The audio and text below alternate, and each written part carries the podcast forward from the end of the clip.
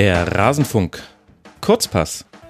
Der moderne Fußball ertreibt seine besonderen Blüten und vier davon wollen wir uns jetzt anschauen mit einem Gast, der in Manchester lebt und einem Gast, der in Malaga lebt. Jetzt hier in Rasenfunk Kurzpass 133.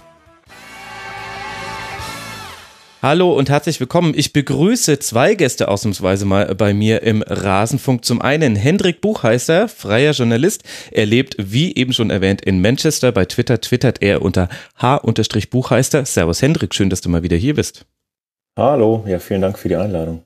Ja, sehr gerne. Und auch in dieser besonderen Konstellation, dass wir uns verbinden über Landesgrenzen hinweg mit Fabian Pacolat, ebenfalls freier Journalist, der in Malaga lebt, Ed Rosengartler auf Twitter. Servus Fabian.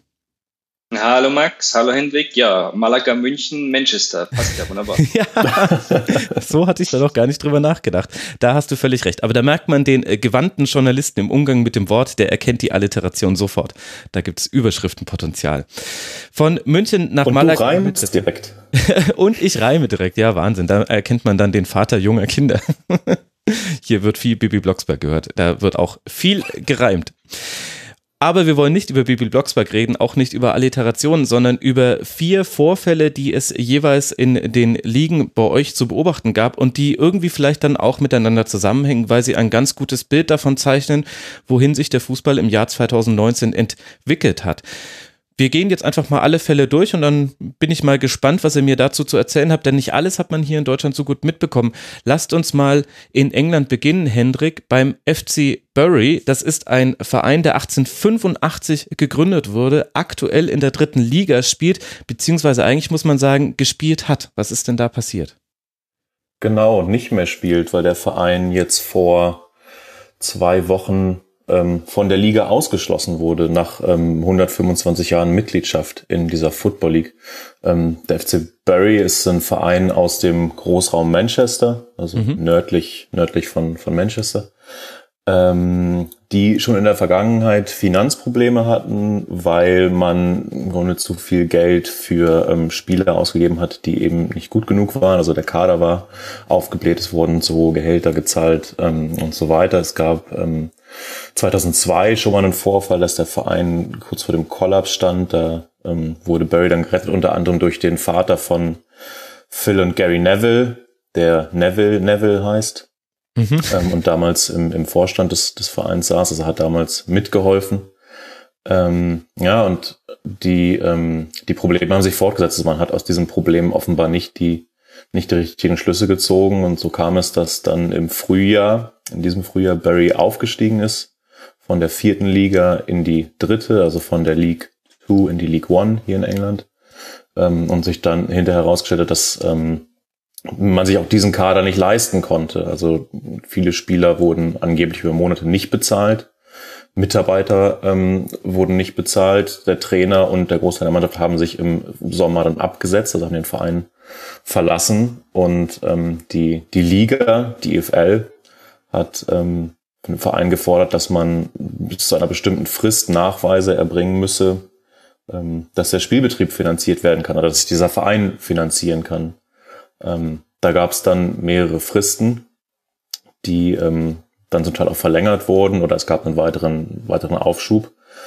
Ähm, und diese letzte Frist, da gab es dann aber keinen Aufschub mehr. Also da hat die Liga dann, war die Liga dann relativ streng mhm. und ähm, hat dann ja vor, vor zwei Wochen ähm, als eine letzte Übernahme. Also es gab wohl einen Käufer, der diesen Verein übernehmen wollte und der den Verein aus den ähm, oder oder der, der dem Verein aus seiner aus seiner misslichen Lage helfen wollte. Nachdem diese Übernahme dann recht kurzfristig gescheitert war, also anderthalb Stunden vor Ende dieser dieser Deadline, hat dann die IFL gesagt, das war's. Die fliegt aus der Liga. Also Barry ist jetzt aus dem, aus dem Ligaverband ausgeschlossen, damit auch vom Spielbetrieb ausgeschlossen. Mhm. Barry ist nicht liquidiert, also es gibt diesen Verein weiterhin. Ähm, die spielen jetzt aber nicht. Und ähm, die, die Hoffnung des Vereins und auch der Fans und auch die, die MPs aus Barry, die sich da sehr stark engagieren, ist, dass man in der neuen Saison in der vierten Liga möglicherweise wieder einsteigt. Das weiß man aber nicht. Aber erstmal ist der Stand so, dass halt dieser ja, sehr traditionsreiche Verein und der auch in dieser Stadt Bury sehr wichtig ist für die Leute von dort, dass es denen dass der erstmal nicht mehr spielt und die Zukunft also vollkommen unklar ist. Hm. Also MPs, das sind die Members of Parliament, also genau, die ja, genau. Abgeordneten aus dem äh, Bereich des FC Bury. Du hast jetzt schon gesagt, genau. im Großraum Manchester. Ähm, ist das denn da auch ein Grund dafür, dass es der FC Bury immer so schwer hatte? Also es ist ein sehr traditionsreicher Verein, 1885 äh, gegründet, wie schon angesprochen, zweimal den FA Cup gewonnen. Da muss man allerdings schon ganz ans Anfang des 20. Jahrhunderts gehen, um sich daran zu erinnern. 1900 und 1903, das waren die letzten großen Erfolge dieses Vereins. Wurden die erdrückt von den großen Vereinen, die in Manchester selbst sitzen? Ähm, das würde ich so nicht sagen, weil ähm, der Verein ja sehr lange existiert hat und sehr lange äh, auch funktioniert und die Leute dort sagen, also trotz dieser Konkurrenz durch natürlich Manchester und Manchester City, gibt es uns, also irgendwas müssen wir richtig gemacht haben. Mhm. Ähm, es ist ja schon so, dass die Konkurrenz insgesamt hier in der Gegend ja sehr groß ist. Also es gibt ja nicht nur die Premier League Clubs, sondern ähm, Bolton, auf die wir noch zu sprechen kommen. Ähm, Leeds ist nicht sehr weit weg. Ähm, es gibt noch viele, viele Vereine in der, in der zweiten und dritten Liga hier im, hier im Großraum. Ähm, trotzdem halten sich diese Clubs irgendwie. Das Problem in Bury war eher, dass ähm, es dann hier zwei Besitzer gab zuletzt, ähm, die offenbar für dieses, die offenbar nicht dafür geeignet waren, einen Fußballclub zu führen ähm, und die diesen Verein vor die Wand gefahren haben. Unglaublich. Und es ist zum allerersten Mal, dass die EFL, also der englische Ligenverband, einem Club aus den obersten drei Ligen die Lizenz entzieht. Es gab schon mal jemanden, der seine freiwillig zurückgegeben hat, und das freiwillig würde ich in Anführungszeichen setzen, freiwillig wegen Perspektivlosigkeit in finanzieller Hinsicht. Aber es ist zum allerersten Mal, dass das entzogen wurde. Fabian, ist es denn in Spanien auch so eine Ausnahme, dass so etwas passieren könnte? Äh, eine Ausnahme würde ich nicht sagen. Es äh, kann schon passieren und es ähm, ähm, ist letztes Jahr in der zweiten Liga zum Beispiel dem ja, Zweitligist Reus passiert, ähm, katalanischer Verein, der im Winter ähm, ja, die Spielerlaubnis versagt bekommen hat, weil er mhm. seine Zahlungen nicht mehr nachgehen konnte und dann, glaube ich, jetzt in die vierte spanische Liga zwang, zwangsabsteigen musste. Es ist also kein ganz neues äh, Phänomen. Ich fand die Umstände bei Burry so dramatisch, äh, Hendrik. Deswegen bin ich auch an diesem Fall, also ich habe es gelesen und dann und dann hat mich das zwei Tage beschäftigt und dann habe ich wieder nachgegoogelt und dann habe ich auch einen Text von dir gesehen bei Spiegel Online und Elf Freunde hat darüber geschrieben und die ganze Konstellation fand ich irgendwie so irre. Also du hast diesen Verein, du bist Fan dieses Vereins vielleicht schon dein Leben lang und dann hast du, es wird schon kein Spiel ausgetragen, weil die EFL schon sagt, also da müsst ihr uns jetzt erstmal beweisen, dass ihr überhaupt noch irgendwie liquide seid. Dann kommt diese Nachricht, dass jemand bereit ist, den Verein zu kaufen. Die Fans gehen vor Ort ins Stadion, weil es keine, Sta keine Mitarbeiter des Vereins mehr gibt und richten selbst das Stadion her fürs allererste Spiel, was glaube ich am achten Spieltag oder so erst stattgefunden hätte.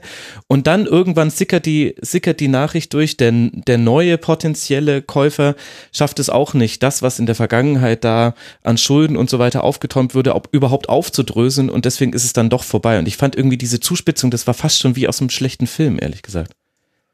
Das war in der Tat so und gerade dieser Tag, den du ansprichst, wo die Fans dann mitgeholfen haben, das Stadion sauber zu machen, weil der Verein halt eben das, das entsprechende, ähm, die entsprechenden Mitarbeiter nicht mehr hatte, das war, das war schon sehr besonders. Also ich war an diesem Tag selbst auch da und habe gesehen, was da los war. Da waren also 250 bis 300 Freiwillige, ähm, nicht nur Barry-Fans, sondern auch Fans von anderen Vereinen, weil die gesagt haben, das oder die erkannt haben, das kann uns genauso passieren. Und es geht hier mehr so darum, dass die, dass die Fußballfamilie, um das mal ein bisschen pathetisch auszudrücken, hier zusammenhält.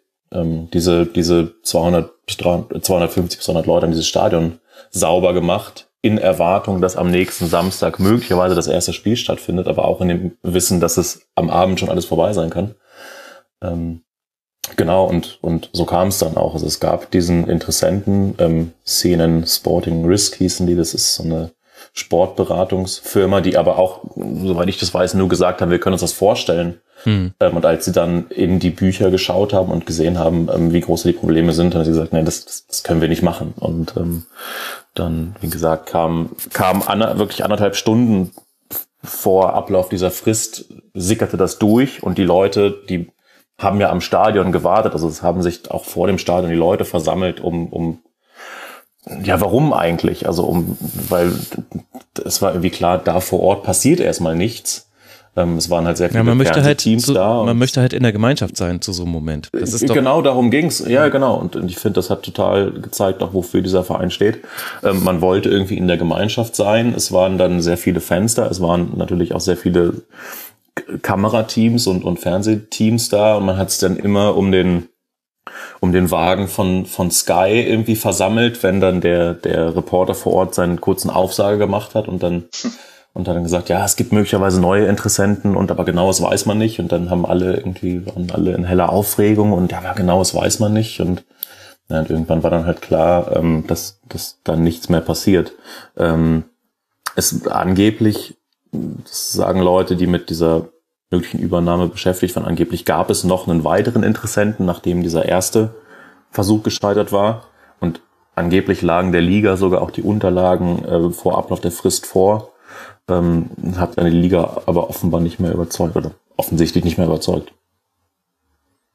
Wenn ich da mal kurz äh, reingrätschen darf, weil mich würde interessieren, die vorigen oder ja, die, die Eigentümer davor, die quasi den Karren so langsam an die Wand gefahren haben, waren das auch äh, Investoren, waren das Einzelmänner, war das äh, vielleicht sogar ausländische Investoren?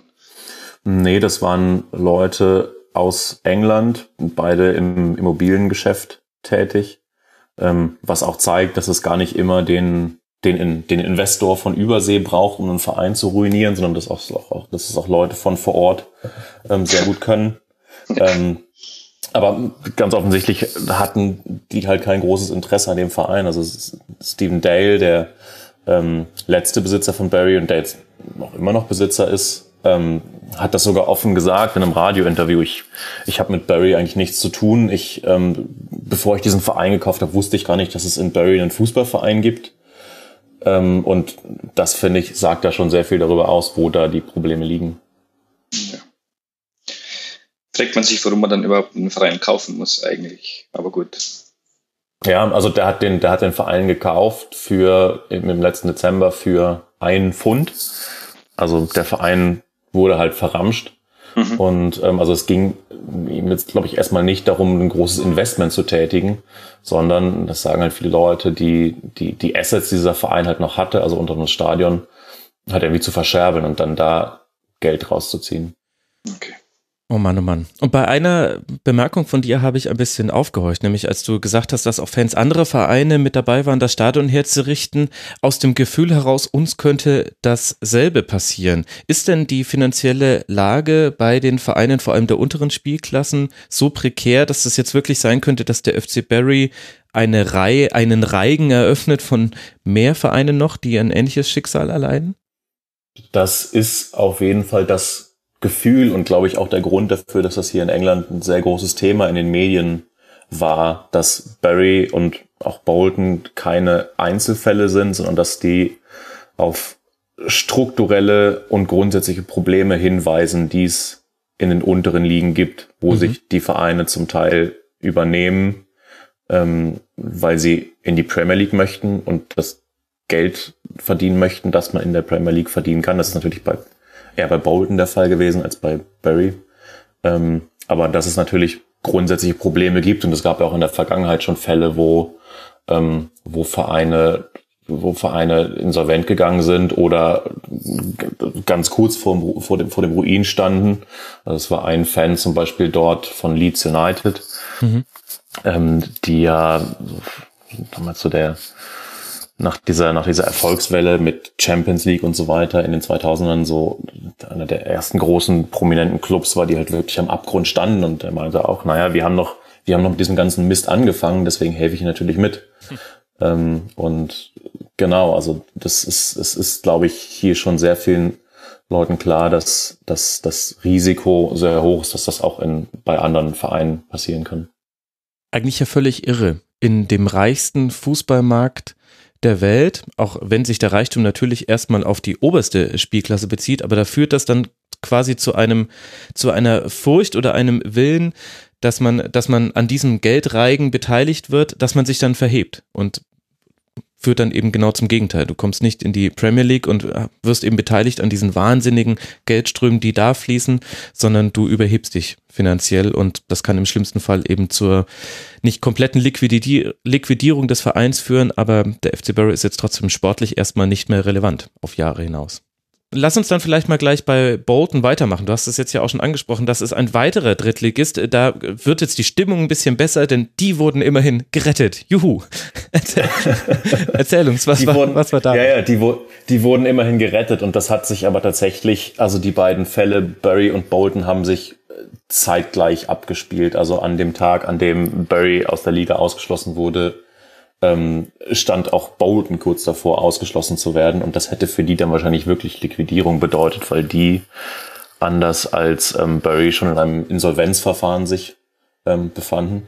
Und ähm, genau, die wurden an dem Tag, aber auch, die wurden an dem Tag gerettet, beziehungsweise am Tag danach. Also es gab nochmal einen Aufschub und dann gab es einen Käufer und Bolton wurde übernommen und die spielen jetzt auch weiterhin in der, in der dritten Liga. Bei Bolton war es so, dass ähm, der Verein in den 2000ern in der Premier League war, mhm. zehn, zehn Jahre lang sogar, und zum Teil auch international gespielt hat, also wo sich, man sich als, als Bayern-Fan vielleicht auch daran erinnern kann, dass die Bolton Wanderers ja berühmterweise mal unentschieden in München gespielt haben, ähm, worauf dann der berühmte Satz von Karl-Heinz Rummenigge fiel, Fußball ist keine Mathematik. Ähm, und ähm, Bolton mit, mit Spielern wie Ivan Campo, Juri Djorkaev, Fernando Hierro, ja. Freddy Bobic, ähm, Nikola Anelka, also so mit diesen, mit so Top-Namen, die dann am Ende ihrer Karriere nochmal nach, nach Bolton gewechselt sind. Ähm, aber auch da hat sich der Verein verhoben und vor allem verhoben. Fußball ist eben doch Mathematik. Auf der Fußball finanziellen ist, Seite. Fußball ist eben doch Mathematik. Also da hat es der Verein verhoben und gerade als es dann darum ging, halt eben in der Premier League zu bleiben, ähm, hat sich der Verein verhoben, hat viel zu hohe Gehälter gezahlt und nach dem Abstieg ähm, 2012 ähm, wurde dann auch klar, wie groß da die Probleme sind. Also es ähm, in, im, im Jahresabschluss 2013 ähm, 168 Millionen Pfund Schulden. Boah. und da war dann klar, oh, da ist aber irgendwas in den, in den letzten Jahren gewaltig schief gelaufen und ähm, Genau, auch, auch, auch Bolton hatte dann einen Besitzer, der sich ganz offensichtlich nicht so sehr um das Wohl des Vereins gekümmert hat, ähm, der sich selbst noch Beraterhonorare ausgezahlt haben soll, als der Verein schon finanziell am Boden lag. Und ähm, ja. auch in der, genau, und, und, und Bolton hat in der, in der letzten Saison noch zweite Liga gespielt, also Championship. Mhm. Ähm, wo dann zum Teil aber auch Spiele schon nicht mehr stattgefunden haben, weil die Spieler gestreikt haben, also nicht bezahlt wurden ähm, oder weil es da andere, andere Probleme gab. Ähm, Bolton ist dann in ein Insolvenzverfahren gegangen, was bedeutet, dass der Verein mit zwölf Punkten, mit, mit, mit, mit zwölf Minuspunkten in die neue Saison startet. Bolton hat dann im Gegensatz zu Bury die ersten Spiele der Saison auch gespielt. Es gab da ähm, in der Regel 0 zu 5 Niederlagen. Ähm, mittlerweile steht Bolton bei, äh, haben immerhin schon ein Unentschieden geholt, stehen sie bei minus 11 Punkten.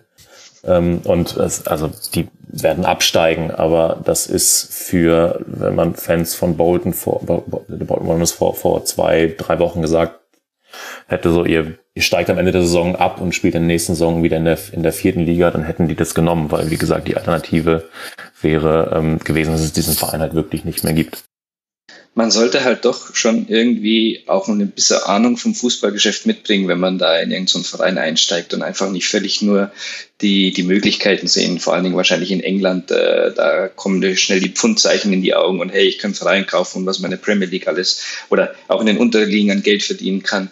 Aber entweder man sollte sich halt selbst auskennen im Fußballgeschäft oder sich halt dann mit ähm, ja, äh, Leuten umgarnieren, die sich halt dann auskennen, die dann eben auch wissen, wie das alles läuft, weil ähm, ja, sonst fährt, sonst geht halt sowas schief einfach.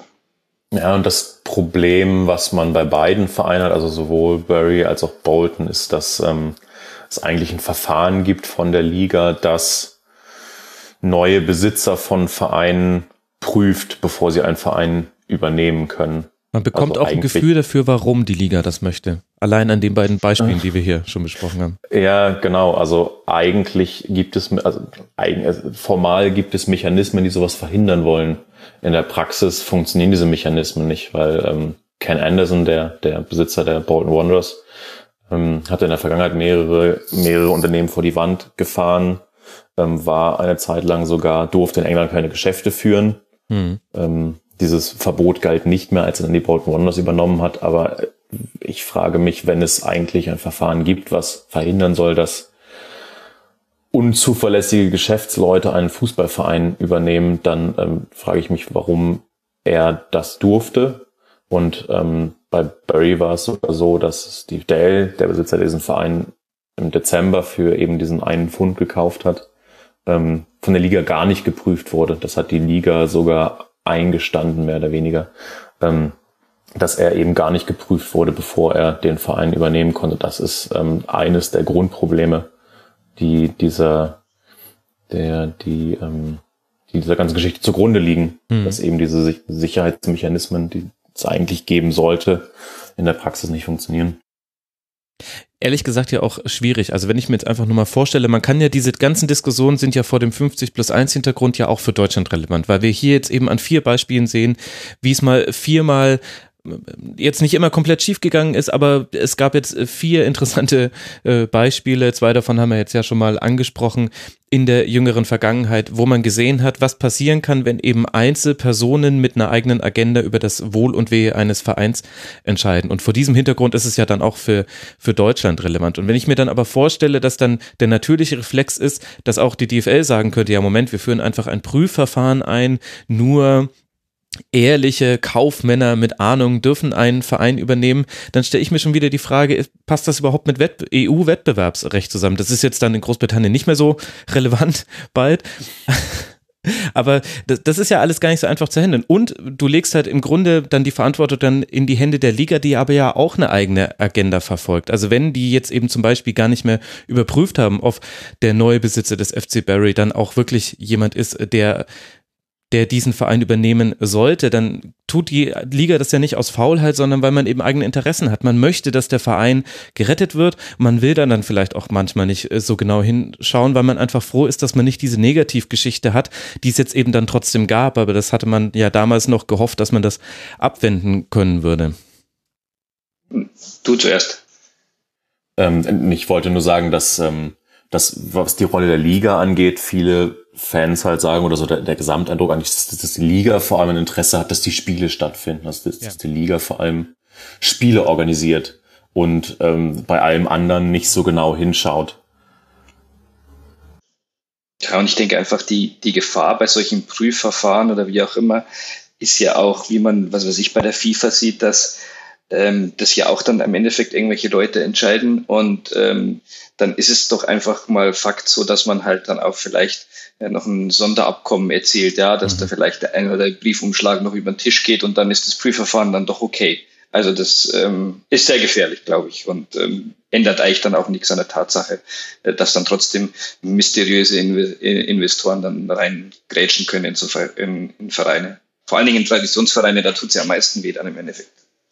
Ja, genau. Bolton Wanderers 1874 als Christchurch FC gegründet. Also da sprechen wir auch über ein, ein Urgestein des englischen Fußballs. Eine andere Frage, die ich mir noch gestellt habe, Hendrik, als du das äh, mal aufgedröselt hast, wie es jetzt zur vorübergehenden Rettung bei Bolton kam, waren eben diese Schulden, die ja so immens hoch waren. Wie sieht denn das Lizenzierungsverfahren in England aus? Also ist die Liga dann auch überrascht davon, dass da auf einmal der neue Besitzer sagt äh, oder nach dem Abstieg dann offen wird, wie viel Schulden man eigentlich hat?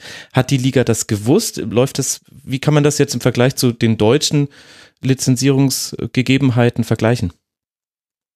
Das ist eine gute Frage. das kann ich dir ehrlich gesagt nicht im Detail erklären, aber was mhm. ich sagen kann, ist, dass ähm, die Liga dann eingreift, wenn es ein sogenanntes ähm, oder wenn es ein einen, einen Vorfall gibt, der einer Insolvenz gleicht oder der ähm, in die Richtung geht und dann eben Punkte abzieht. Und das war bei sowohl bei Barry als auch, wie schon angesprochen, bei Bolton der Fall vor dieser Saison. Also beide Vereine sind mit zwölf Minuspunkten die Saison gestartet, ähm, weil es bei Barry so eine Art Rettungsplan gab, um die Schulden abzutragen. Ähm, und Bolton halt tatsächlich in die Insolvenz gegangen ist. Ähm, Also denen wurden Punkte abgezogen, aber sie durften weiter mitspielen. Ja. Und wie würdest du jetzt dann die Aussichten für die Bolton Wanderers beschreiben? Weil die Geschichte ist ja jetzt nicht zu Ende. Es ist nur quasi das schlimmstmögliche Ende äh, verschoben worden oder vielleicht auch verhindert worden. Also man wird sehr wahrscheinlich absteigen, weil man eben immer noch bei minus elf äh, Punkten steht, hast du ja schon beschrieben. Was glaubst du, wie die Chancen stehen, dass dieser Verein, der ja wirklich auch lange Teil, also elf Jahre der Premier League war und äh, seinerseits ja eben auch auf eine lange Historie zurückblickt, dann vor allem auch in der zweiten Liga, dass der noch länger Bestand haben kann oder droht, dass wir uns in einem Jahr über Bolton unterhalten und dann das passiert ist, was jetzt der FC Bury erleben musste. Ja, also ich habe den Eindruck, dass das droht latent ähm, und dass das einfach eine Geschichte ist, die nicht von heute auf morgen, nur weil jetzt ein neuer Besitzer eingestiegen ist, ähm, sich diese, sich dieses Problem löst. Also das wird seine Zeit dauern und natürlich bleibt Bolton weiter ein Pflegefall. Die sind jetzt erstmal von den, von der Intensivstation runter. Ähm, aber ich glaube, das wird noch eine Weile dauern, bis, da, bis man da wirklich von Sicherheit sprechen kann. Über diese neuen Besitzer, diese Football Ventures heißen die, hm. ähm, weiß man nicht sehr viel. Die Leute in Bolton sagen, erstmal ist alles besser als unser vorheriger Besitzer. Ähm, der Ex-Schlagzeuger von Pink Floyd ist bei diesen neuen Besitzern beteiligt, äh, was natürlich in der Endlich jemand mit Fußballkompetenz, ja, dann kannst du das Was in der britischen Presse natürlich auch äh, auch entsprechend gewürdigt wurde. ähm, ich glaube, realistisch ist, dass, wie gesagt, die Bolton Wanderers absteigen. Ähm, wir haben jetzt eine Mannschaft mit sehr vielen Jugendspielern, die hochgezogen wurden und, und sehr vielen Leuten, die man am letzten Tag der Transferfrist noch, ähm, noch beschaffen konnte. Also es ist so eine sehr hastig zusammenge, zusammengestellte Mannschaft, mit der man jetzt den Spielbetrieb bestreitet.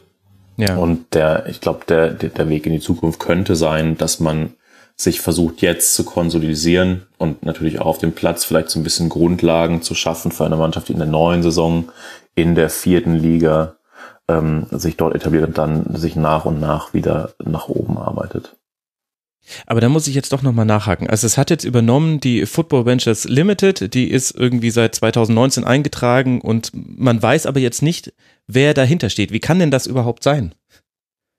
Also, na doch, man, man weiß, man weiß, dass das Leute von vor Ort sind. Ja. Und diese Football Ventures wurde auch, also weil du sagst, eingetragen seit, seit 2019, also die wurden gegründet, um die Bolton Wanderers zu kaufen okay. und zu retten. Okay. Ähm, das schon, aber was genau deren langfristige Strategie ist, das, ähm, das ist, glaube ich, auch noch nicht so ganz klar. Okay. Gut, ein, ein Rettungszusammenschluss. Dann wechseln wir mal das Land und schauen mal nach Spanien. Da haben wir nämlich auch zwei interessante Vorfälle in den letzten Wochen erlebt. Zum einen, ich würde mal als Arbeitstitel drüber setzen, Fabian Fußballmanager 2019, 2020. Und nämlich bei Almeria in der zweiten Liga ist ein saudi-arabischer Scheich eingestiegen, Turki al-Scheik, am 2. August. Und man würde ja meinen, 2. August, das ist sehr, sehr spät vor Schließung des Transferfensters. Da kann es nicht nicht mehr so arg viel passieren. Oh boy, would I be wrong? Da ging es noch, ja, noch richtig zur Sache. Der äh, Junge, der ist nämlich noch relativ jung, der Scheich, wenn ich mich äh, nicht täusche. Ja, der hat den Verein umgekrempelt innerhalb von äh, 25, 30 Tagen und zwar ziemlich brachial. Ähm, ja, ich glaube, es ging erstmal los, dass sämtliche Vorbereitungstestspiele abgesagt worden sind. Der Trainer wurde entlassen. Ähm, der erst in der Sommerpause kam. Also der hat noch kein einziges Pflichtspiel für, für Almeria trainieren lassen dürfen und war trotzdem schon. Ich glaube, ja, ich glaube, ein Testspiel hat er noch ja, machen dürfen. Genau, kein Pflichtspiel. Genau. Und dann ähm, ja, hat der Scheich ähm, ja als eine seiner ersten Amtshandlungen dann auch angewiesen, dass sämtliche Leihspieler eigentlich sofort zurückgeschickt werden, außer es besteht eine Kaufoption, denn äh, seine Idee war entweder er will Spieler haben, die eben dem Verein gehören oder wo er zumindest die Chance hat, die dann am Ende der Saison zu kaufen. Da mussten dann viele Spieler auch noch kurzfristig vom Hof gejagt werden.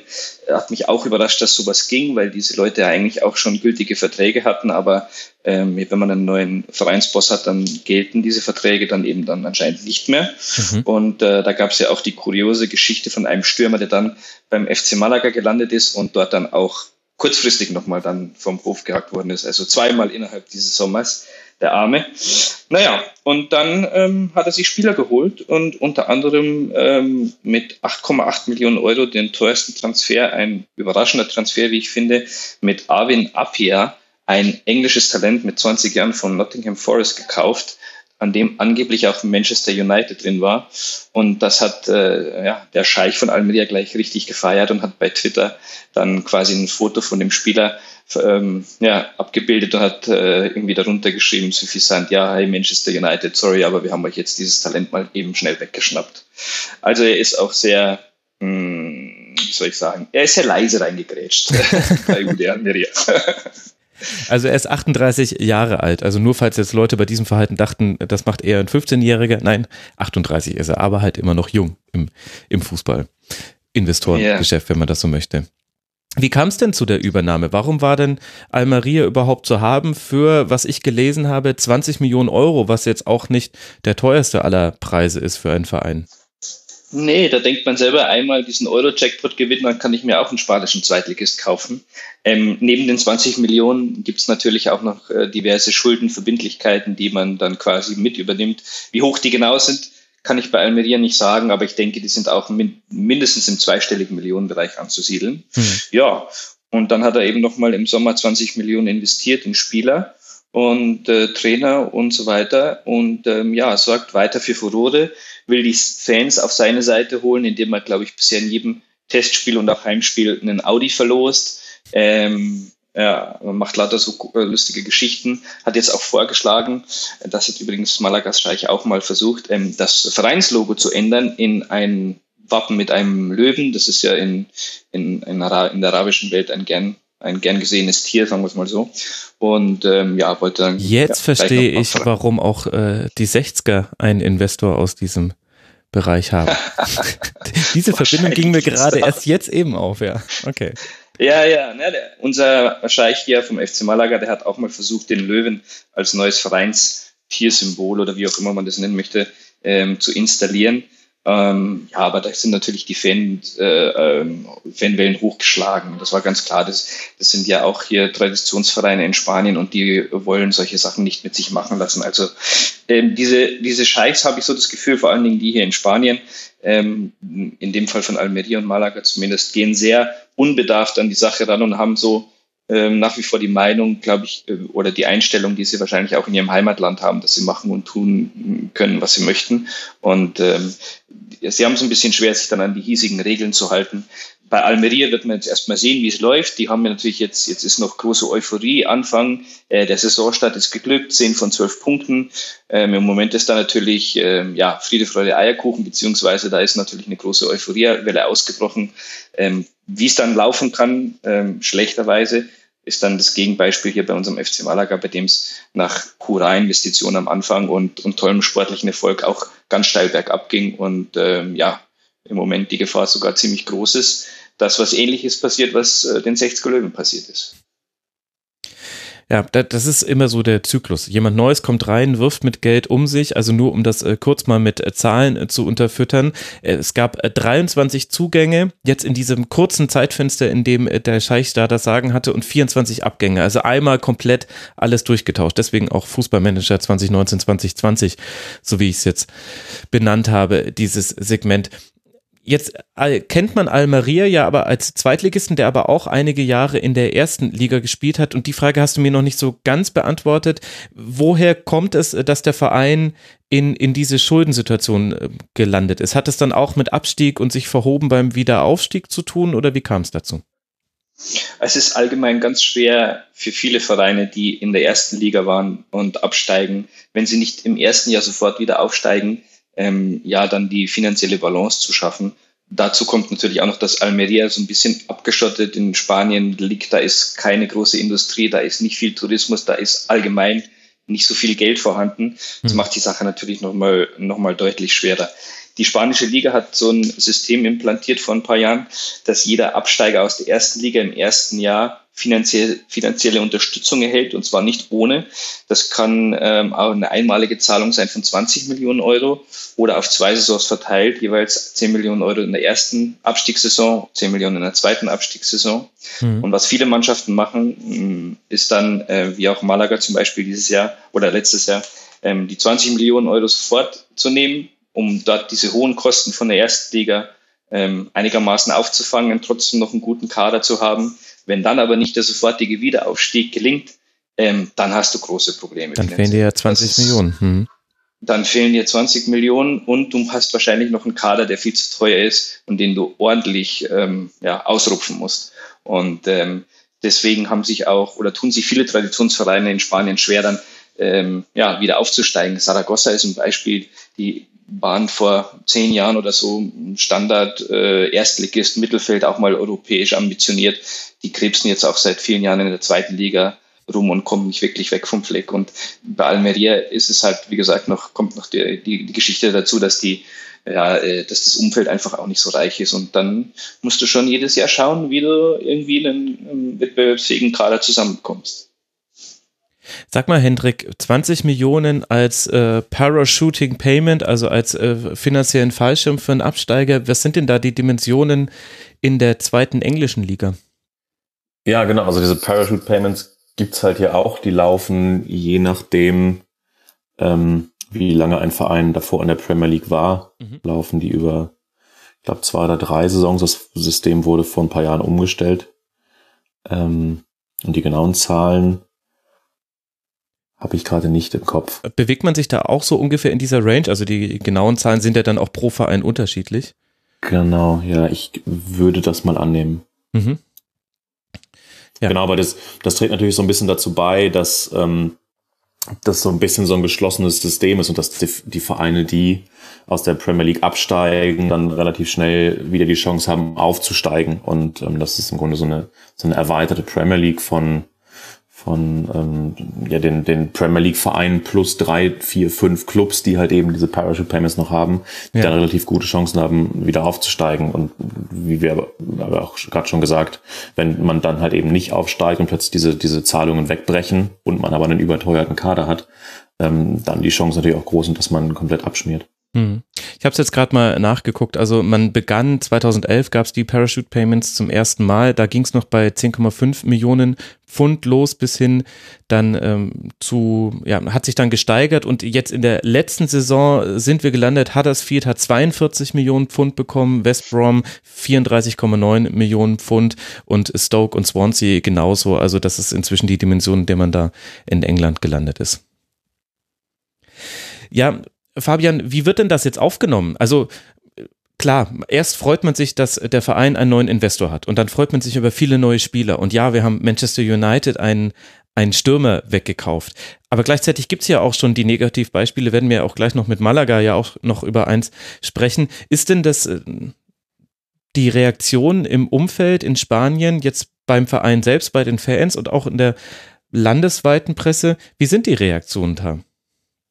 Die sind schon sehr unterschiedlich und da ist schon eine große Skepsis da. Man hat, wie gesagt, vom Nachbarn aus Malaga, wir sind hier 200 Kilometer weit weg, hm. das, das Beispiel ähm, ja, vorgelebt, was da dann danach alles passieren kann. Ähm, und ähm, ja, es ist in Spanien ähm, ja schon öfter sowas in die Richtung passiert und dementsprechend ist man schon auch gewarnt. Aber wenn du natürlich ein Standard, äh, sage ich jetzt mal Almeria-Fan bist, der eigentlich es gewohnt war, immer normalerweise zweite Liga zu spielen, die, die, die, die Ausflüge in der ersten Liga, die waren schon sehr ähm, ja, überraschend, sagen wir es mal mhm. so. Das ist eigentlich für das ganze Umfeld und so weiter zu klein. Und da ist natürlich schon eine Euphorie da, dass die sagen, boah, jetzt könnte es aber mal richtig abgehen bei uns und vielleicht kriegen wir ein neues Stadion und vielleicht kriegen wir eben mal ein paar Jahre richtig guten Fußball zu sehen und das werden wir dann nie vergessen. Aber wie gesagt, es ist, es ist ein ganz schmaler Grad, man kann so einen Verein ganz schnell kaputt machen, runterwirtschaften und am Ende bleibt ganz viel Schutt und Asche übrig und dementsprechend ist die Skepsis auf jeden Fall da, weil man eben auch viele andere Beispiele schon erlebt hat. Mhm. Dann lass doch jetzt mal über Malaga sprechen, wo du ja auch allein wegen deines Wohnorts sehr tief drin bist. Da gab es den Hashtag Okazaki Day. Erklär uns mhm. doch mal kurz, was, was, was ist da jetzt denn schon wieder passiert bei Malaga? Also Malaga ist ja eigentlich seit dieser furiosen Champions League Saison 2013, ähm, da ging es ganz steil bergab und alles begann damals mit dem sogenannten Monreal Day. Daher kommt auch der Okazaki Day. Ah, okay. Und ja, denn ähm, der Scheich hatte dann seine Lust verloren am Investieren, fand sich, fand sich von UEFA, FIFA betrogen und musste dann eben äh, oder hat dem Verein mehr oder weniger sich selbst überlassen und gesagt, ihr kommt jetzt ohne mein Geld zurecht und dementsprechend mussten viele Spiele verkauft werden. Unter anderem ähm, in einer Winterpause, ich glaube, das müsste dann so 2013, 2014 gewesen sein, am letzten Tag um 11 Uhr oder um 23.59 Uhr dann eben Nacho Monreal, Linksverteidiger Spanien, zu Arsenal London noch verkauft werden. Und dementsprechend haben die Fans den Monreal Day genannt. Und jetzt gab es den Okazaki Day. Und diese Geschichte ist leider alles andere als, als rühmlich. Denn man hat diesen Spieler ähm, eigentlich erst ähm, im Juli unter Vertrag genommen. Der war vereinslos, hatte viele Angebote. Äh, wir kennen ihn alle aus Mainzer und Stuttgarter Zeiten, japanischer Nationalspieler. Und das war natürlich der Clou für den FC Malaga, so einen Spieler nochmal zu bekommen, obwohl er 33 ist. Aber äh, für die zweite Liga Spaniens ähm, wäre es trotzdem eine Wahnsinnsverpflichtung gewesen. Und er hat zuletzt bei Leicester gespielt, ne, bevor er dann quasi verfügbar war. Und dort Genau, und dort gut verdient, ähm, mhm. ist ja auch Meister geworden mit denen und so weiter. Genau, ja, und ähm, dann ähm, hat man aber es nicht hinbekommen, für diesen Spieler eine Spielberechtigung äh, zu bekommen. Das liegt äh, schlicht und ergreifend daran, dass das Budget des FC Malaga von letztes Jahr 29 Millionen auf äh, jetzt 9,9 Millionen runtergegangen ist und die Liga gesagt hat, okay, ihr habt diesen Spieler unter Vertrag genommen, das ist zwar schön, aber ihr könnt ihn erst einschreiben, ähm, ja, wenn er euer Gehaltsgefüge anpasst. Dementsprechend müsst ihr noch Spieler verkaufen und so weiter. Äh, das hat nicht geklappt. Und ähm, obwohl der Scheich in einem großen Interview, äh, äußert sich ja nicht wirklich oft äh, offiziell, zumindest äh, wenn ja gegenüber der Presse in seinem Twitter-Account öfter. Hat auf jeden Fall noch am 14. August groß angekündigt, er wird alles äh, auf die Reihe bekommen. Sie arbeiten hart an Lösungen, Spieler werden verkauft und es wird alles gut. Und plötzlich gab es dann am 2. September, dem letzten Transfertag, ähm, horrende Nachrichten aus den Katakomben des Stadions La Rosaleda zu hören. Da war dann am Nachmittag schon äh, zu hören, oh oh, Okazaki und auch José Rodriguez, den hatte man auch unter Vertrag genommen, auch Ex-Mainzer. Ähm, ja, die kriegen wahrscheinlich gar keine Spielberechtigung. Und ähm, ja, dann ähm, gab es ganz wilde Stunden. Im Endeffekt hat es dann dazu geführt, dass der Vertrag mit Okazaki wieder aufgelöst werden musste. Und ich glaube, er hat es genauso geschafft wie der Trainer von Almeria, dass er nur ein Testspiel hat mitmachen können, letztlich beim FC Malaga. Okay, der Montreal Day und der Okazaki Day. Also der arme Okazaki, inzwischen ist er bei, bei Huesca äh, ähm, gelandet und äh, da durfte er jetzt äh, fünf Minuten jetzt immerhin mal ran. Also für ihn persönlich ging es dann immerhin weiter. Und du hast ja gerade schon das Beispiel genannt des Spielers, der von Almeria zu Malaga gekommen ist, den ein ähnliches Schicksal erlitten hat. Wie kann man denn das einschätzen, dass wir jetzt hier über zwei Scheich-Investoren sprechen? Ist das stellvertretend für die Liga in Spanien? Ist, sind das jetzt Ausnahmen? Ist das ein Zufall? Es ist meiner Meinung nach keine wirkliche Ausnahme. Ich glaube, die, die Scheichs, vor allen Dingen die ganz bekannten hier aus Paris und Manchester City, das ist nochmal eine ganz andere Liga. Aber die Geschichten, die hier so in Spanien ablaufen, sind sehr kurios. Es gibt noch die Geschichte oder beziehungsweise einen großen Investor, der ist zwar kein Scheich, aber er ist äh, ein reicher Mensch aus Malaysia, dieser Peter Lim von Valencia. Hm. Dort gibt es auch ganz derbe Probleme, obwohl die immerhin die Champions League-Qualifikation geschafft haben. Aber da hat es im Sommer auch richtig gebrodelt. Trainer, Sportdirektor wollten gehen, weil man sich nicht an irgendwelche Vereinbarungen gehalten hat. Ähm, es ist eine ganz, ganz äh, gefährliche Geschichte hier in Spanien mit den Investoren, mit ausländischen Investoren. Da hat man eigentlich nicht so wirklich gute Erfahrungen machen können man hat mit Real Madrid natürlich das andere Beispiel, dass man äh, ja mit Florentino Perez einen Bauunternehmer hat, der das Ganze ähm, ja, ja, sagen wir es mal, äh, zumindest sportlich sehr erfolgreich managt. Mhm. Ähm, aber äh, mit diesen ausländischen Investoren hat es in Spanien bisher noch nicht so ganz geklappt. Und äh, naja, man ist in Spanien eigentlich schon immer so, dass man ausländischen Investoren die Türen weit offen mm, ja, macht und dass man sagt, hey, komm mal her und lass doch mal dein Geld da und am Anfang das Ganze sehr positiv betrachtet und dort wird auch mal gerne ein Auge zugedrückt. Auch bei der Geschichte von Almeria. Die haben ein deutlich größeres Budget als der FC Malaga zum Beispiel, obwohl sie es eigentlich faktisch gar nicht haben könnten. Mhm. Und ähm, wenn dann aber sich nicht an die Regeln gehalten wird, wie zum Beispiel im Fall vom FC Malaga, ja, dann äh, wird es natürlich auch eng. Und dann hat die Liga natürlich auch, ähm, ja, oder will zumindest versuchen, mit verschiedenen Richtlinien dann ähm, ja, verschiedene krummen Geschäfte zu verhindern. Mhm. Und ähm, ja, beim FC Malaga ist es zum Beispiel jetzt so gewesen, dass am letzten Transfertag, glaube ich, nur 14 Profi, Profis unter Vertrag standen. Und das ist natürlich viel zu wenig für so eine Saison, denn ich glaube, du musst pro Spiel mindestens sieben oder acht Profis drin haben und dass du mal den einen oder anderen verletzen und so. Also es wird schon richtig eng. Ja. Und man hat dem FC Malaga dann nur gestattet, Spieler zu verkaufen für den Mindestlohn, der bei 80.000 Euro im Jahr liegt. Und äh, da konnten dann noch kurzfristig drei Spieler zumindest gekauft werden. Also wir haben jetzt 17 Profis beim FC Malaga. Mehr ging nicht und äh, ja, dementsprechend ähm, ja, müssen wir halt gucken, wie wir die Saison irgendwie hinbekommen. Geschichte Mindestlohn gibt es noch ein interessantes Detail von Okazaki. Der mhm. Spieler mhm. hätte beim FC Malaga äh, mit Sicherheit nicht so viel verdient wie bei Leicester City, aber ähm, ich sage ich sag jetzt mal ein bisschen unter einer Million Euro wäre wahrscheinlich sein Gehalt gelegen. Er hat tatsächlich auch, weil er sehr begeistert war vom Verein, vom Umfeld war, hat dem Verein angeboten, er würde jetzt äh, in diesem Jahr für den Mindestlohn von 80.000 Euro spielen. Hm, wahrscheinlich, weil er finanziell es auch gar nicht nötig hätte. Mhm. Ähm, da hat aber dann die Liga eingegriffen und es gibt eine Regelung hier in Spanien, die ich sehr kurios finde und die ganz vielen Zweitligisten zu schaffen macht. Ähm, wenn man einen Spieler holt, ähm, zum Beispiel aus der ersten Liga oder ihn auch ausleiht oder einen Vertragslosen, wie jetzt im Fall von Okazaki, dann darf dieser Spieler ähm, nicht weniger verdienen als 50 Prozent des Gehaltes seines Vor des Vorjahres. Das heißt, ähm, im Fall von Okazaki, ich weiß nicht, wie viel er bei Leicester verdient hat, aber wahrscheinlich ähm, zwei Millionen, drei Millionen, weiß ich nicht, wie viel Pfund. Das heißt, beim FC Malaga darf er einfach nicht weniger verdienen als, ich sage jetzt mal, eine Million oder 800.000 oder 900.000 Euro. Und ähm, alles andere wird sonst angesehen als ähm, ja, äh, linkes Geschäft oder der kriegt die Bezahlung in schwarz und so weiter und so fort. Man möchte sich da so ein bisschen schützen und dementsprechend konnten Spieler wie Okazaki dann auch gar nicht für den Mindestlohn spielen, selbst wenn sie es gewollt hätten. Es gibt auch einen vereinslosen Torwart aus der zweiten Liga, der beim FC Malaga für den Mindestlohn spielen möchte. Auch der hat ein zu hohes Gehalt letztes Jahr gehabt und dem wird die Spielberechtigung verweigert, obwohl er gesagt hat, mir egal, ich will einfach nur kicken, ich will nicht arbeitslos sein.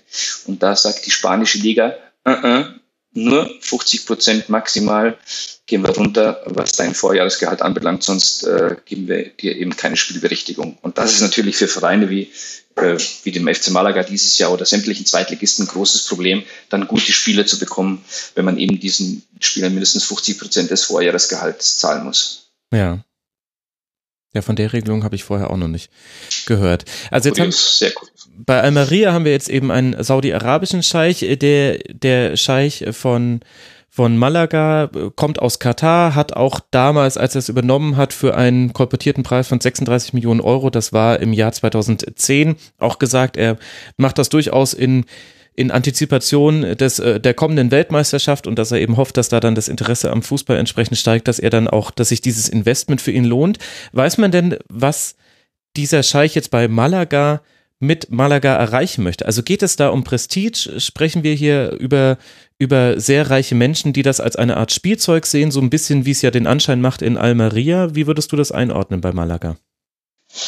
Ich habe meine Zweifel, Max, weil der Schalke ich immer mit Malaga Champions League spielen wollte und ähm, ja, ähm, einer der großen Clubs in Spanien werden wollte, sich etablieren wollte in den, zu den Top-Clubs Europas und davon spricht er nach wie vor und inzwischen ist die Situation ja völlig anders und es macht überhaupt keinen Sinn, über solche Geschichten zu sprechen.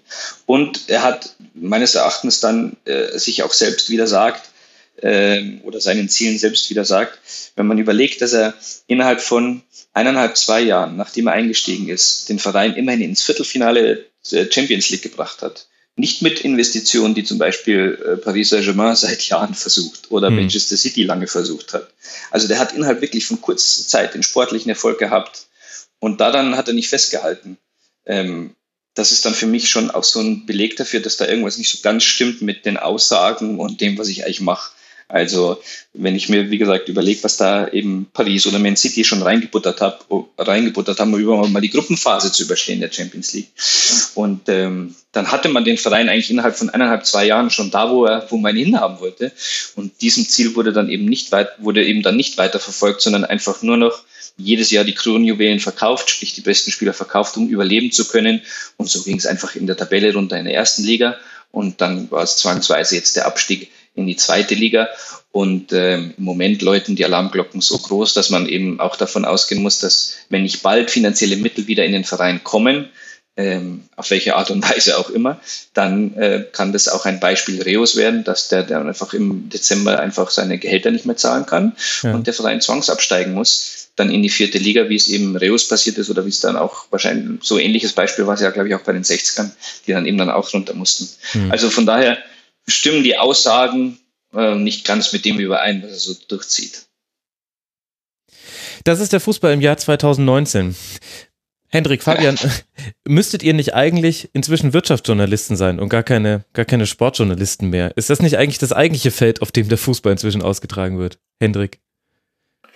Äh, ja, natürlich. Also das, das ist zumindest ein immer größerer Teil und äh, man merkt es an diesen Geschichten wie Barry Bolton oder die, die spanischen Beispiele, die wir gesprochen haben. Und natürlich spielt es aber auch, der Name Manchester City ist ja gefallen, spielt ja da auch ganz große Rolle, dass man ja äh, Manchester City längst nicht mehr nur sportlich bewerten kann, sondern auch mit all dem, was da drumherum passiert. Ähm, wird es denn vor Ort auch so gemacht oder ist es so eine deutsche Sicht auf diese Dinge, eben weil es hier noch ein, ein 50 plus 1 gibt und eben auch die Debatten darum?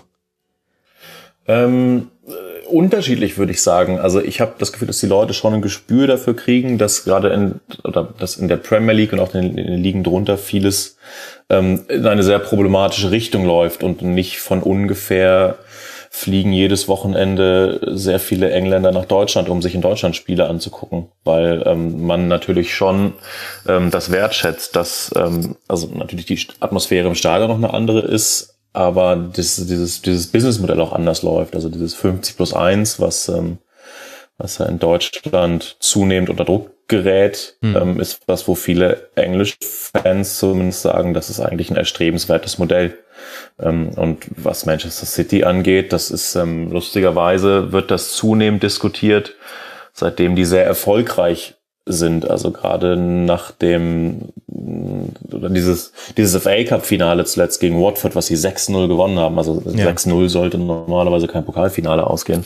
Ähm, das war nochmal so ein Punkt, wo dann plötzlich das sehr stark thematisiert wurde ist das eigentlich gut, was da passiert und woher kommt das Geld und ähm, was steckt eigentlich hinter diesem, diesem Investment aus Abu Dhabi und was sind eigentlich die Ziele. Ähm, also das wird zunehmend thematisiert, ja. Aber ist das nicht ein bisschen spät? Also kann man das jetzt noch zurückdrehen? Nee, zurückdrehen kann man es nicht. Ähm, es geht dann mehr um darum, wie man das deutet und wie man ein Verständnis dafür schafft, was da möglicherweise hintersteht und was die Absichten sind. Also zurückdrehen, nee. Ich denke schon auch, dass, ja, dass der Fußball im Moment schon so eine, so eine Blase aufbaut, die irgendwann mal platzen wird. Das kann ja nicht, nicht ewig so weitergehen, meiner Meinung nach zumindest, dass man irgendwann, äh, weiß ich nicht, 400, 500 Millionen für einen Top-Spieler zahlen muss. Also irgendwo ist dann mal, weiß ich nicht, irgendwann muss diese Blase doch einfach mal platzen. Und es ist doch, ich, ich habe nichts, überhaupt nichts gegen Investoren, aber es ist schon, schon immer wieder erstaunlich, dass man sich dann einfach dem, dem Sportlichen dann weniger zuwenden muss, bei einigen Vereinen zumindest, und dann sich über solche Geschichten unterhalten muss und, und, und dass man einfach überhaupt solche Regelungen ähm, wie Prüfverfahren oder Obergehaltsgrenze und solche Geschichten einfach irgendwie, ja, dass man das einfach überwachen muss. Und ja, es ist eine, eine, eine ganz gefährliche Krux und dann, dann, dann muss, klatschen sich die Vereine die Trikots voll mit Sponsern und, und der Fanclub Coca-Cola macht irgendwie eine Aktion da und so. Also das ist alles. Volley. Ja, Volley. Kann mir das mal jemand erklären, bitte? Ich habe es immer noch nicht probiert. Also die, die Choreo vom äh, Fanclub Deutsche Nationalmannschaft powered bei irgendwas, bei Zucker mit Zucker, äh, hätte eigentlich Vollgas lauten sollen über München, Frankfurt nach Rom oder keine Ahnung. Nee, irgendwie, also der Slogan war Vollgas und dann drunter ging es eben darum, dass man sich für die Europameisterschaft qualifizieren möchte und dann viel, ich würde vermuten, auch wegen des Backlashes, den es schon vorher bei Social Media gab, den Verantwortlichen auf, dass aufgrund der deutschen Historie und auch mit dem Gegner der Niederlande das vielleicht nicht die glücklichste Wortwahl ist. Und dann hat man das umgeändert in Volley. In Volley. ja, was halt überhaupt gar keinen Sinn mehr ergeben hat. Und also eigentlich ja ein ganz, ganz nettes Gedankenexperiment. Was kann man aus Vollgas noch machen, was irgendwie halt einen Sinn ergibt? Auf Volley wäre ich persönlich nicht gekommen, aber wahrscheinlich hatte man auch nicht so viel Zeit. Aber es wurde quasi in letzter Sekunde abgeändert und ja, also es treibt halt so eine Entwicklung dieser, dieser gesponserten Agentur Choreos, die sowieso schon das ad absurdum führt, was, für was eine Choreo eigentlich steht, treibt halt nochmal auf die Spitze, dass man, dass man sich erst für einen Slogan entscheidet, der wirklich dämlich ist, der auch nicht, also diese ganzen Ein-Wort-Slogans sind ja sowieso, also was soll das eigentlich? Dann fällt es einem doch auf und dann fällt einem nichts anderes ein, als daraus Volley zu machen. Also, ja, gut.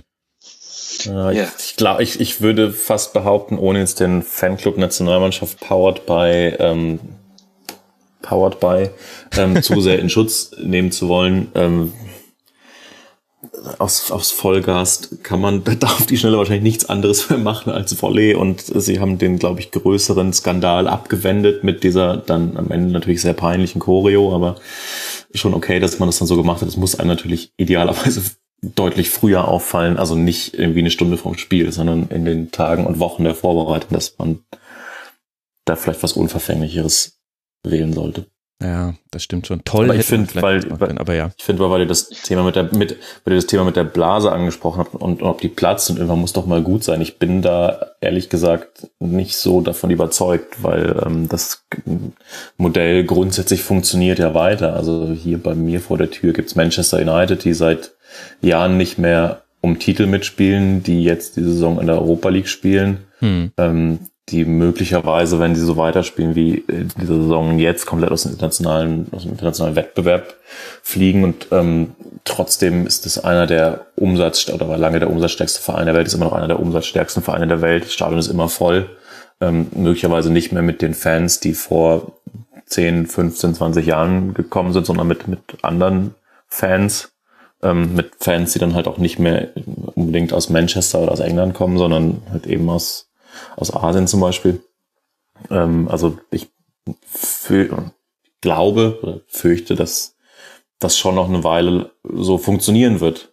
Ähm, vielleicht nicht mehr so, wie man sich das als Fußballfan wünscht. Hm. Aber dass die, dass die Blase so schnell platzt, das sehe ich nicht. Ja, ehrlich gesagt teile ich diese Einschätzung so ein bisschen. Ich glaube, dass wir nicht von der Blase sprechen werden. Also es gibt schon so einzelne Indizien, wo man sehen kann, es wird zunehmend schwieriger für alle Beteiligten noch mehr Geld aus dem Fußball rauszupressen. Wenn ich mir ansehe, wir haben jetzt, wir werden jetzt eine TV-Rechtevergabe in der Bundesliga haben, wo ich sehr gespannt darauf bin, wie da am Ende die Zahlen rauskommen. Da gibt es schon einige Leute, die sagen, eine Steigerung wird eigentlich kaum möglich sein und der Fußball ist quasi in seiner ganzen ökonomischen Struktur auf eine Umsatzsteigerung hin ausgelegt. Also die, die deutschen Vereine wirtschaften zwar inzwischen solider, auch als viele andere europäische Vereine und auch als sie es früher getan haben, aber dennoch ist ein gewisses Wachstum schon bei vielen noch notwendig, um zukünftig ähm, konkurrenzfähig zu sein, wirtschaftlich und dann auch sportlich. Und dann sehen wir gleichzeitig, also das ist quasi das nationale Problem jetzt der Bundesliga und gleichzeitig sehen wir jetzt in der Champions League, dass die angedachte Champions League Reform, wo die großen Vereine sich was Tolles ausgedacht haben, was vor allem für die großen Vereine ein Mehr an, an sicheren Spitzenspielen und damit dann eben auch da höhere TV-Einnahmen generiert, dass da jetzt die mittleren und kleinen Vereine gegen auf die Barrikaden gegangen sind und gesagt haben, nee, das könnt ihr mit uns nicht machen. Und da gibt es gerade so eine Art Patt-Situation, also den Vorschlag, den die großen Vereine sich ausgedacht haben, haben, der wird es nicht werden. Da wurde jetzt kolportiert, dass gesagt wurde, gab es jetzt neulich einen interessante, interessanten längeren Artikel zu, ich glaube, von der FA Press, bin ich mir gerade nicht äh, ganz sicher, äh, wurde kolportiert, dass in einer der Sitzungen gesagt wurde von einem der Vereinsvertreter eines mittelgroßen Vereins, warum zeigt ihr uns ständig dieses Modell? Wir wollen dieses Modell nicht, von dem ihr profitiert. Also sprich, da ist gerade auch nicht klar, wie kann man die Champions League so strukturieren, dass da eben auch die TV-Einnahmen und die Einnahmen generell für die Vereine steigen. Also sprich, ich glaube nicht, die Blase wird platzen, aber sie wird sich weniger schnell oder vielleicht auch gar nicht mehr ausdehnen und vielleicht langsam schrumpfen. Und dann werden halt gewisse Vereine, die finanziell auf hölzernen Beinen stehen, die werden dann platzen in dem Sinne. Also die werden dann mit dieser Konsolidierung des Marktes nicht umgehen können, während halt einige wenige noch weiter dem Wettbewerb davonziehen werden. Und ich glaube, das wird dann eher die, die die Entwicklung. Und dann hast du eben eine noch deutlichere Zwei-Klassengesellschaft als jetzt schon im Fußball. Und dann wird es auch die hohen Ablösen wird's geben, aber die können sich halt wirklich nur noch 15 Vereine leisten. Und, und alle anderen haben wahrscheinlich schon viel, viel größere Probleme, überhaupt den Regelbetrieb aufrechtzuerhalten. Ja, ja aber das, ist, das, ist ja, das ist ja jetzt schon so, dass sich die hohen, also die exorbitant hohen Ablösesummen ja auch jetzt nur eine kleiner Kreis von Vereinen leisten ja, kann. Ja, stimmt, stimmt. Ja, ist ein guter Punkt. Genau. Hast recht. Naja, ja, was machen wir jetzt? Äh, gehen wir jetzt mit einer guten oder mit einer schlechten Stimmung aus diesem, aus diesem, aus diesem Kurzpass raus? Es, es wirkt alles ein bisschen dystopisch, finde ich. Ja, es wird interessant, was jetzt noch alles passiert bis zu dieser w äh, WM in Katar. Das, glaube ich, wird so der Höhepunkt all dieser kuriosen Geschichten, die da im Moment passieren. Und ähm, naja, bis dahin nochmal gespannt, was noch alles passiert. Ja, und um vielleicht nicht ganz so negativ gestimmt rauszugehen, kann ich zumindest aus England berichten. Also wie gesagt, die Bolton Wanderers, die spielen mhm. weiterhin, die gibt es weiterhin. Die, wie gesagt, spielen mit vielen jungen Leuten und hoffen, sich halt irgendwie sportlich zu fangen und dann einen Neustart in der vierten Liga ähm, ähm, oder in der, in der vierten Liga dann neu zu starten.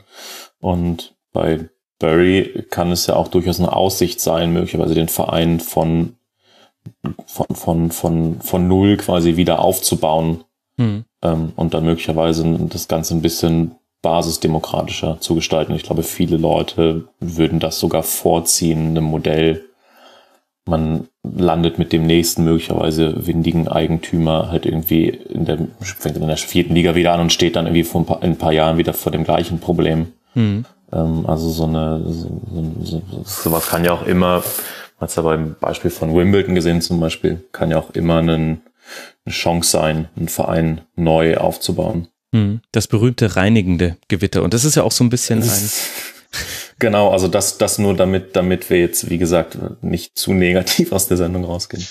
Nee, gar nicht. Vor allen Dingen auch, was, was schön ist ja auch hier in Malaga zu sehen. Ich meine, der, der, der Südspanier an sich ist sowieso immer gut gelaunt, aber ähm, die, die Fans kommen nach wie vor ähm, ins Stadion. Hm. Malaga war jetzt am letzten Heimspiel wieder das bestbesuchte Stadion in, in der zweiten Liga. Es gibt einen ganz, ganz großen Zusammenschluss zwischen Fans und dem Trainer und dem Team, weil die sich wirklich abschalten und sagen, okay, mit der Vereinsführung können wir zwar nichts anfangen, aber it is what it is und wir nehmen das, was wir haben und wir wollen jetzt das Beste rausholen und wir feuern euch an von der ersten bis zur letzten Minute. Ja, irgendwie macht diese, diese prekäre finanzielle Situation bewirkt dann eben auch diesen schönen Zusammenschluss auf sportlicher Ebene. Mhm. Und das ist doch auch was Schönes. Und ähm, die Jungs gehen am Samstag, Sonntag ins Stadion und wissen, ähm, dass sie da von 18, 19, 20.000 angefeuert werden, egal ob sie 80.000 verdienen oder 500.000. Und ja, ist auch eine schöne Geschichte. Das ist allerdings wahr. Ich danke euch beiden sehr. Das hat mir großen Spaß gemacht, mal auf ein paar Vorfälle zu blicken, die jetzt hier in Deutschland gar nicht so eng begleitet wurden. Ich danke zum einen in Manchester Hendrik Buchheister, freier Journalist und als H-Buchheister auch auf Twitter sehr, sehr verfolgenswert. Hendrik, danke, dass du mal wieder mit dabei warst. Ja, sehr gern. Vielen Dank für die Einladung. Hat Spaß gemacht. Und äh, danke an äh, Fabian Pacolat, äh, freier Journalist, der in Malaga lebt, Ed Rosengartler. Wenn man dir auf Twitter folgt, dann bekommt man nämlich auch so etwas wie den Okasaki Day mit. Ich hätte das ansonsten gar nicht gesehen, wenn wir uns nicht auf Twitter folgen würden. Also kann ich auch sehr empfehlen, liebe Hörerinnen und Hörer. Folgt Ed Rosengartler. Fabian, danke, dass du mit dabei warst. Danke, Max. Danke, Hendrik. War schön, war Spaß gemacht. Das freut mich und danke euch, lieben Hörerinnen und Hörern, für eure Aufmerksamkeit. Das war Rasenfunk Kurzpass 133. Die Kurzpässe, sie gehen jetzt wieder los. Ich weiß, so einige von euch sind ein bisschen nervös geworden, weil es nicht weiterging. Aber Leute, ich musste erst warten, bis der Kindergarten hier in Bayern wieder aufgemacht hat. Das war der einzige Grund, warum es keine Kurzpässe gab. Jetzt geht's wieder los. Ich bin wieder zeitlich flexibler. Wir hören uns deswegen auch schon bald wieder. Macht's gut. Bis dahin eine gute Zeit. Ciao.